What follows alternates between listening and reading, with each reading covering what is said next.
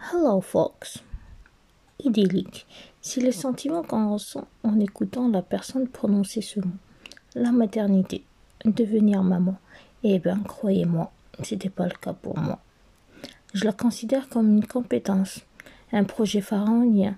L'expression n'est pas exagérée, dans le sens où c'est un terrain qui m'était inconnu. En outre, je ne voulais pas l'explorer. Je ne porte pas de jugement sur l'expérience de la maternité, loin de là. Mon périple vers cette compétence a pris des années. Un chemin psychique et spirituel. Le déclic est venu d'un vécu à deux, en plus des priorités telles l'arc-en-ciel.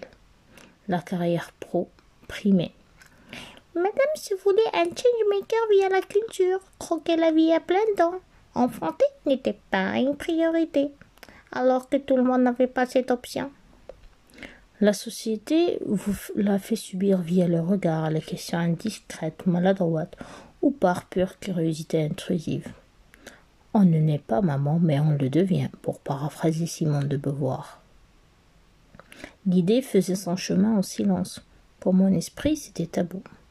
Une nouvelle étape professionnelle, euphorique, vacances d'été, tout est réglé, comme un papier de musique. Une fausse note s'installe. Beaucoup de fatigue. Je remarque un visage fade, je m'enferme sur moi. Le doute s'installe, mais une petite voix joyeuse me chatouillait, me titillait presque. Je la narguais.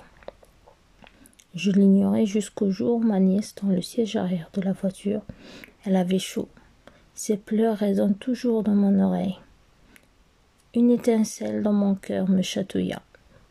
L'ombre d'une vie en moi se réclame. Je suis dans mon monde. Quelques jours après, pour une visite de chez le médecin de famille, avec la maman, un regard lumineux, il lance à ma mère Félicitations, madame, vous êtes enceinte. De là, un nouveau chapitre maternel s'est ouvert.